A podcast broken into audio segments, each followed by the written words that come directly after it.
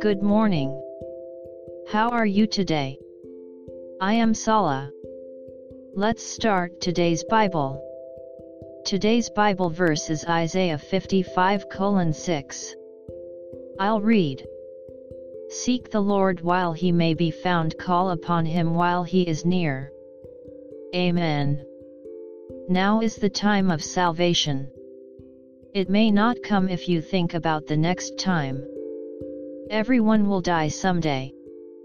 And when we die, judgment awaits us. The difference between those who believe in God and those who do not believe in God has a great deal to do not only when they are alive, but also when they die. Choose the path to eternal rest with God. May you follow the path of the Lord today as well. God bless you. See you tomorrow.